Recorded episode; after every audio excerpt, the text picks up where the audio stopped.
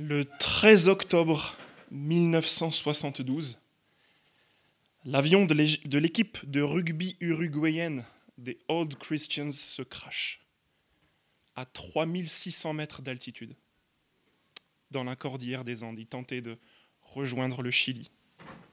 Ce vol, devenu célèbre, le vol 571, il est devenu célèbre à cause de la longue tentative de survie qui a suivi le crash. Laissez-moi vous en toucher un mot. Huit jours après l'accident, les survivants ont commencé à se rationner et ils entendaient à la radio les secours qui ont décidé, ce jour-là, huit jours après le crash, de renoncer aux recherches. Les survivants ont vite compris qu'ils étaient condamnés dès le huitième jour à se sauver par eux-mêmes. Sur les 45 passagers du départ, 17 étaient décédés au moment de l'impact et 12 autres vont décéder dans l'attente interminable qui vient de commencer. Seuls 16 survivants vont être retrouvés deux mois et dix jours plus tard, le 23 décembre 1972. C'est assez fou la capacité que l'homme possède de s'accrocher à la vie. Cette histoire en témoigne. Et je commence avec cette histoire vraie, parce qu'on on assiste au chapitre 12 qu'on vient de lire à une de ces spectaculaires tentatives de survie humaine. Si vous nous rejoignez, laissez-moi vous faire un peu le topo, dans le flot du récit de la Genèse, on a vu dès le premier chapitre que Dieu était à l'origine d'un monde superbe. Un monde superbe dans lequel, au chapitre 2, il a placé l'homme pour qu'il en soit le protecteur. Le problème, c'est qu'au chapitre 3, ce monde superbe, il est perdu. Il est perdu à cause de l'idée de l'homme d'en devenir maître plutôt que gérant sous l'autorité de Dieu. La Bible aurait pu s'arrêter là, ça aurait été peut-être un avantage pour ceux qui, ont, qui, se lancent le défi de la lire, mais à partir du chapitre, du chapitre 3, euh, Dieu promet aussi que cette tragédie du monde superbe qui est perdu ne durera pas. Et même si le mal va en s'empirant des chapitres 4 et 5 et nécessite même d'être stoppé dans les chapitres 6 et 7, Dieu promet qu'il va tout recommencer dans les chapitres 8 à 10. Et c'est là qu'on arrive au chapitre 11, au moment où Dieu promet à un homme ce que tous les autres hommes tentent de retrouver dans le souvenir du monde d'avant.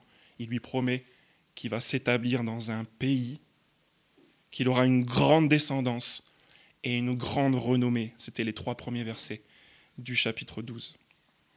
Donc on en arrive à ce stade du récit, et donc la question qui se pose naturellement, c'est qui dit que ça va arriver?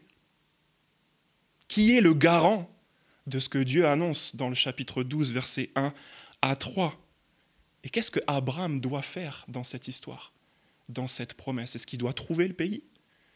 Est-ce qu'il doit trouver sa descendance? Est-ce qu'il doit se créer son propre nom? Parce qu'en fait, il faut l'avouer, cette histoire s'est mal barrée. On a lu au chapitre 11, verset 30, que sa femme est stérile. Il est censé avoir une grande descendance. Ça commence mal. Et cette semaine, on lit, pour compliquer les choses, que le pays qui lui est promis, chapitre 12, verset 10, il y a une famine qui pèse lourdement sur ce pays. Les chances de survie sont maigres. On lit aussi au chapitre 12, verset 12 cette fois-ci, c'est Abraham qui parle lui-même, ils me tueront. Et au verset 13, on voit qu'il veut rester en vie. L'homme à qui Dieu a fait une promesse est en danger de mort. La famine, le danger de mort, tout ça, ça met un peu en péril les promesses que Dieu a faites. Et c'est donc pour sauver sa vie et accessoirement pour voir les promesses de Dieu s'accomplir, que qu'Abraham a l'idée, un peu comme dans le, vol 571, de, de se sauver lui-même. Et pour ça, il va partir en Égypte. Si vous voulez, le chapitre 12, c'est le récit, cette petite parenthèse dans la vie d'Abraham, ce, ce, petit détour pour survivre. Et précisément les versets 10 à 20. Regardez, au verset 9. Abraham continua par, étapes en direction du Negev, Et il y eut une famine dans le pays, et Abraham descendit en Égypte. Et maintenant, regardez le verset 13, le chapitre 13, pardon, le verset 1. Abraham remonta d'Égypte vers le Negev. Vous voyez le voyage Du Negev, il descend en Égypte, et de l'Égypte, il remonte au Negev. Donc le chapitre 12, c'est le récit de ce petit détour en Égypte, spécialement les versets 10 à 20.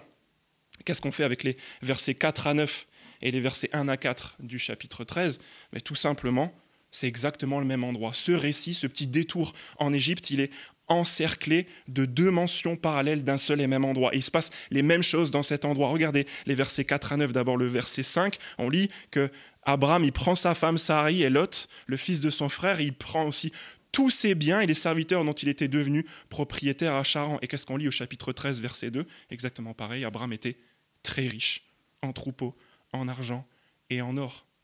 C'est aussi le même endroit, il fait les mêmes choses là-dedans. Regardez au verset 8 du chapitre 12. Il partit de là vers la région montagneuse qui se trouve à l'est de Bethel. Il dressa ses tentes. Bethel était à l'ouest et Haï à l'est. Et là, il construisit un hôtel. Et c'est exactement pareil ce qui se passe, que, ce qui se passe au chapitre 13, versets 3 et 4. Il se rendit par étapes du Negev jusqu'à Bethel, jusqu'à l'endroit où était sa tente au début, verset 8 du chapitre 12, entre Bethel et Ali, là où se trouvait l'autel qu'il avait fait la première fois. Et dans cet endroit, dans ces deux parties de, du verset euh, qui, qui, qui qui sont d'un côté et de l'autre de ce voyage en Égypte, il fait la même chose. Verset 8, il construit un, un, hôtel en l'honneur de l'Éternel, il fait appel à son nom. Et verset 4, c'est exactement pareil ce qu'il fait aussi là. Abraham fit appel au nom de l'Éternel. Donc verset 10 à 20, le petit détour en Égypte. Verset 4 à 9 et 1 à 4, 4 à 9 du chapitre 12, 1 à 4 du chapitre 13, on est exactement au même endroit. Il se passe les mêmes choses. Abraham fait ce petit détour, il y retournera. Pourquoi? Pourquoi est-ce que le chapitre 12 existe? Pourquoi est-ce qu'on nous raconte cette histoire? Tout simplement parce que pendant ce petit voyage en Égypte, Abraham apprend une leçon très importante. Une leçon qui peut nous servir à nous aussi. Il apprend que Dieu protège lui-même celui qui s'est engagé à bénir. Dieu protège lui-même celui qui s'est engagé à bénir. Et c'est ce qu'on va regarder ensemble maintenant. On va voir d'abord ce qu'Abraham a péniblement mis en place pour tenter de sauver sa vie.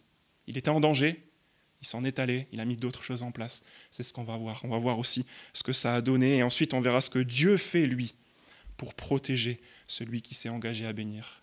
Et ça, c'est autre chose. On va voir dans les deux cas ce que Abraham, ce que Dieu a mis en place et ce que Abraham, ce que Dieu a vu comme résultat. On commence avec Abraham dans les versets 10 à 16 du coup. C'est dans ces versets-là qu'on voit qu'Abraham, péniblement, il tente de sauver sa vie.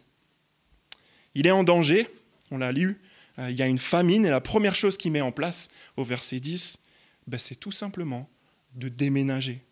Il y eut une famine dans le pays, et Abraham descendit en Égypte pour y séjourner. Le problème de la famine, ça semble être un problème local. Et donc, comme on dit euh, d'habitude, l'herbe est toujours plus verte dans le champ d'à côté, sauf que là, c'est littéral, il s'en va. Il quitte les problèmes. Il part au loin. Il esquive. Abraham fuit et il descend en Égypte. Il tente de se protéger avec une technique qu'on connaît bien. Il se retire. Il se casse. Il s'en va en espérant mieux trouver ailleurs. Il esquive pour se protéger. Voilà la première chose qu'il met en place. La deuxième chose qu'il met en place, dans les versets 11 à 13, c'est pas joli, joli. Il était sur le point d'entrer en Égypte. Il a cette idée de d'esquiver, mais en fait, il est en train de se créer des problèmes supplémentaires. Comme il était sur le point d'entrer en Égypte, verset 11, il dit à sa femme Sarai Écoute-moi, je sais que tu es une belle femme. Pour l'instant, ça commence bien. Mais quand les Égyptiens te verront, ils diront c'est sa femme, et ils me tueront. Tandis que toi, ils te laisseront en vie. Alors présente-toi donc comme ma sœur, afin que je sois bien traité, à cause de toi, et que je reste en vie, grâce à toi. Première technique, déménager, fuir. Deuxième technique, magouiller, manipuler. Parce que c'est vrai que la famine n'a pas cours en Égypte, donc sur ce point-là, Abraham est tranquille, mais par contre, ce qu'il n'a pas bien calculé, c'est qu'il y a une petite tradition en Égypte, c'est la rapte des belles femmes. Au péril de sa propre vie, il va dans un endroit où il va se créer des problèmes supplémentaires. Et donc il a un choix à faire qui lui semble très simple, c'est soit lui, soit elle, ben, ce sera lui. Vous voyez, vous voyez ce qu'il fait, c'est un peu un peu bizarre. Il est obligé, on dirait, de manipuler sa propre femme, d'abord au verset 11, en disant Tu sais que tu es belle, chérie Ça commence bien, en fait. Peut-être elle, elle, a entendu ça, elle s'est dit Ah, c'est un super compliment. C'est juste pour lui proposer après de partir loin. Il commence par dire à sa femme Tu es belle. Et ensuite, il fait ce petit plan. Euh, il tente de mentir aux habitants du pays et même aux dirigeants en disant que c'est sa propre sœur. Son but, c'est de tirer son épingle du jeu. Là, la survie, elle est au max. C'est sa vie qui est en jeu. Et donc, voilà ce qu'il fait pour tenter de sauver sa vie. Il manipule les gens autour de lui. Il raconte des bobards. Je le redis comme tout à l'heure, c'est fou la capacité que l'homme possède de s'accrocher à la vie. Pas vrai? On est prêt à, à tout mettre dans un camion et partir au loin. On est prêt à arrondir les angles, quitte à les exploser complètement. Et en fait, ça devient parfois tragique. Est-ce que vous vous êtes demandé comment les 16 victimes du vol 571 ont survécu? Ils étaient à 3600 mètres d'altitude pendant deux mois et dix jours. Autant vous dire, pas besoin d'être un spécialiste pour savoir qu'il n'y a pas grand-chose qui pousse à cette altitude-là, et qu'ils étaient loin avec le crash d'avoir deux mois et dix jours de nourriture de réserve dans la carcasse de l'avion. Tout ce qu'ils avaient, c'était le cuir des sièges et les corps de leurs propres coéquipiers décédés. L'homme développe des capacités de survie surprenantes. Pensez-y, en fait, c'est ce qu'on a fait toute la semaine. On a tenté de survivre. Et en fait, on y est tellement habitué qu'on s'en rend même plus compte. Pourquoi est-ce qu'on a déjeuné ce matin Pour ceux qui déjeunent? Pourquoi est-ce qu'on mangera ce midi? On est obligé, en fait, pour survivre. Peut-être même qu'il n'y aura pas assez de poulet ce midi pour tout le monde et qu'on va essayer de tirer son épingle du jeu pour survivre, même si c'est notre propre famille qui est assis à la table. Mais tu comprends, il faut que, il faut que je m'en sorte. On a travaillé toute la semaine pour gagner euh, de l'argent pour pouvoir survivre. On a essayé de, de sauver notre peau, notre confort. On s'est, on s'est habillé. Peut-être même on s'est maquillé pour se sauver la face. On s'est mis euh, tour à tour en colère pour se sauver. On a essayé de faire pitié à quelqu'un euh, pour être bien traité, comme Abraham le dit.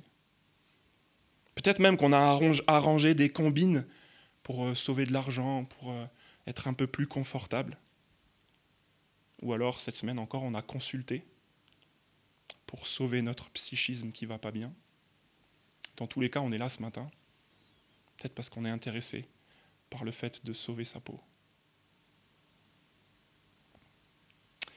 Et même si ce n'était pas le cas, les sciences humaines l'affirment dès notre plus jeune âge. On est tout le temps en réaction en fait pour se construire. Les jeunes dont on a parlé tout à l'heure là, leur caractère c'est le fruit de ça en bonne partie. Vous savez, il se passe des choses autour de nous depuis qu'on est tout petit et on a comme un instinct de survie et en fait on se crée une manière de, de, survivre, un, même quelque chose qui devient comme notre caractère en fonction On se construit pour se défendre de notre milieu. En fait, personne n'est épargné par ce désir de survie. Mais à quel prix? À quel prix? Et surtout, pour quel résultat? Le résultat pour Abraham, ça se résume encore une fois à deux choses.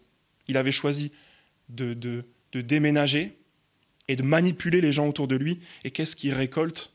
Premièrement, verset 15 Les intendants du Pharaon la virent, ils virent Sarai, et la vantèrent au Pharaon si bien que la femme fut emmenée chez le Pharaon. Pour le prix de son déménagement, il récolte la solitude. Sa femme est emmenée. Il est tout seul. Vous allez me dire, peut-être au début c'est pas mal. En tout cas, ça se passe bien pour lui au verset 16. Parce que le Pharaon traite bien Abraham à cause d'elle, à cause de Sarai. Et Abraham reçoit des brebis, des bœufs, des ânes, des serviteurs, des servantes, des ânesses et des chameaux. Ça se passe très bien. Mais un chameau, ça ne remplace pas ta femme. Pense-y quand tu es Abraham, tu es dans ton lit le soir. Tu as beau être riche, tu penses à ta femme. Tu sais que tu as déménagé pour sauver ta peau, et en fait, tu es tout seul. Et pire que ça, t'imagines où elle est et ce qu'elle fait. La première chose que Abraham récolte avec son désir de survie, c'est cette solitude coupable du verset 15. La deuxième chose, c'est en fait l'insécurité. Pour le prix de ses manipulations, il a tenté de se, de se sauver, et en fait, à partir du verset 17, on va le voir. Même si le bonheur est apparent, les problèmes vont s'amplifier. Il a raconté un bobard et les problèmes vont le rattraper. Il voulait sauver sa vie et ça ne marche pas. Il faut reconnaître, un peu comme on le voit ici, que nos tentatives de survie à nous, elles sont, elles sont normales en fait. On n'a pas le choix de, de, de se défendre. Elles sont universelles, on fait tous comme Abraham, il faut reconnaître que nos tentatives de survie, elles sont très certainement liées à des craintes fondées. Il y a la famine, il s'en va. Il y a des gens qui veulent le buter, il se protège. Il faut aussi reconnaître que souvent on fait des choix qui nous semblent judicieux. Si on réfléchit bien, il y a la famine, qu'est-ce qu'il peut faire d'autre que s'en aller? Ça semble intelligent. Il faut reconnaître aussi que souvent ça semble marcher, comme au verset 16. Peut-être même que Abraham a dû penser que Dieu était en train d'accomplir sa promesse, qu'il avait fait ce qu'il fallait. Il avait bien fait de mentir, de s'en aller, parce que Dieu était en train de le bénir. J'en sais rien. Mais si Dieu n'intervenait pas au verset 17, ça serait quoi le constat? On aurait un Abraham loin du pays qui lui a été promis, très loin, encore plus loin qu'au chapitre 11, verset 30, de sa descendance, parce que là, il n'a même plus une femme stérile, il n'a plus de femme. Et très loin, encore plus loin, du renom que Dieu lui a promis.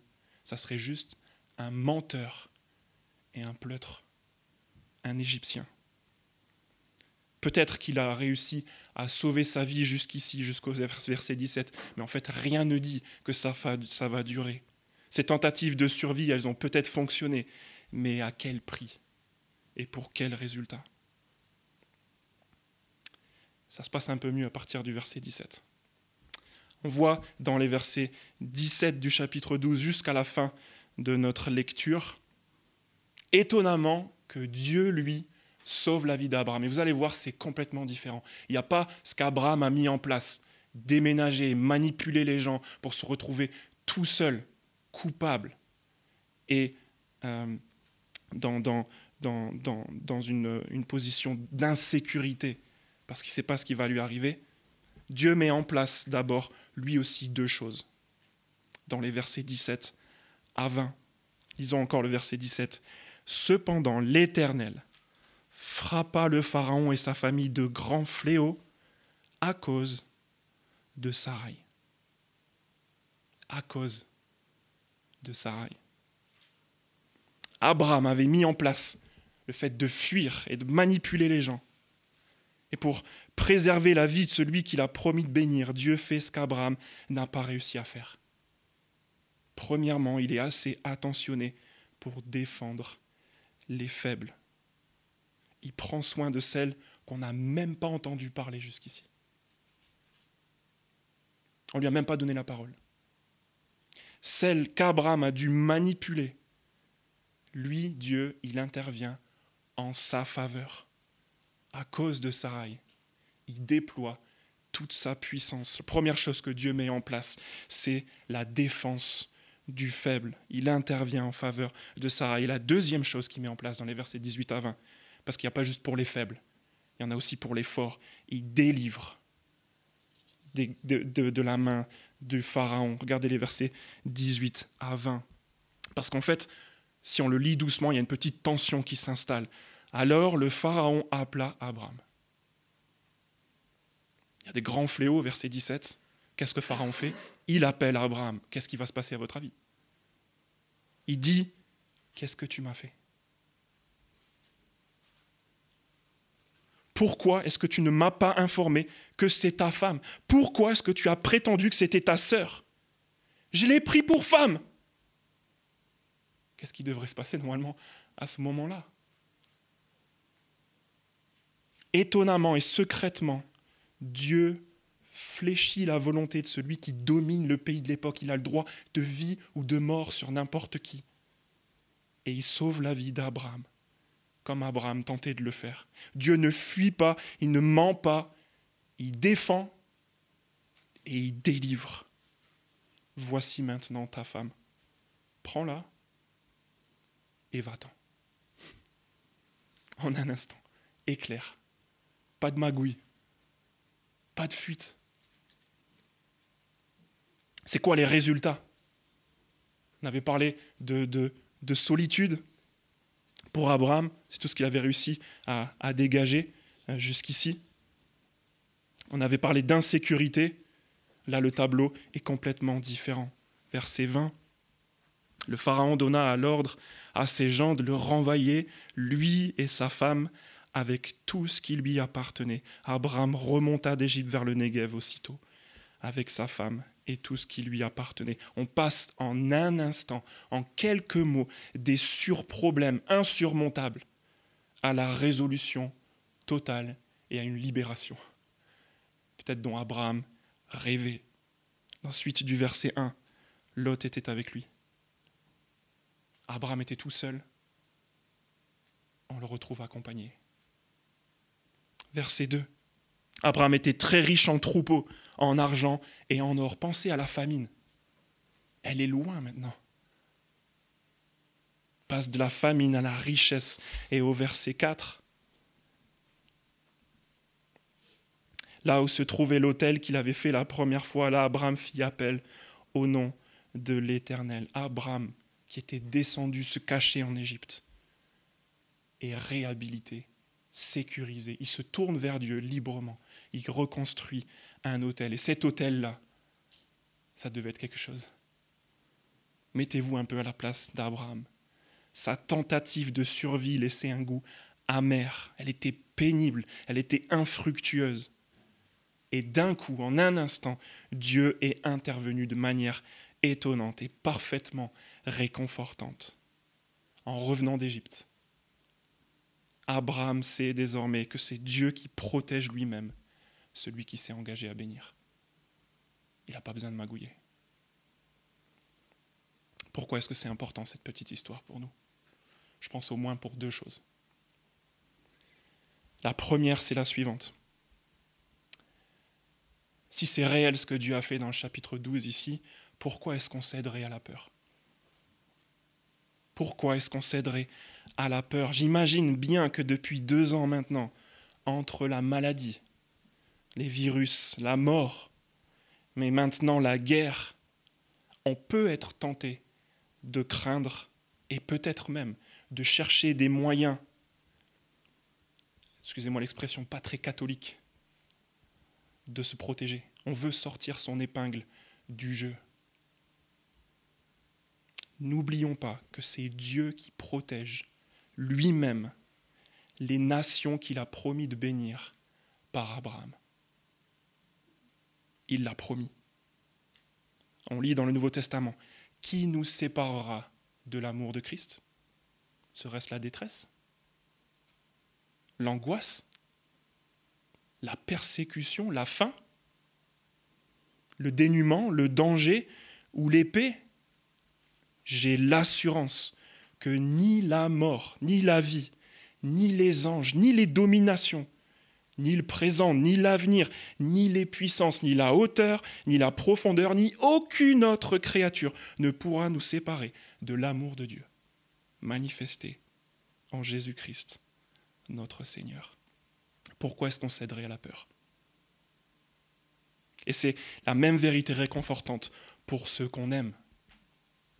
L'accomplissement des promesses de Dieu ne repose pas premièrement sur nos tentatives pour les préserver.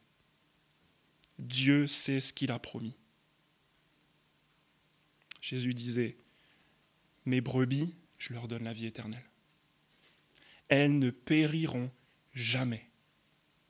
Et personne ne pourra les arracher à ma main. Mon Père qui me les a donnés est plus grand que tous et personne ne peut les arracher à la main de mon Père.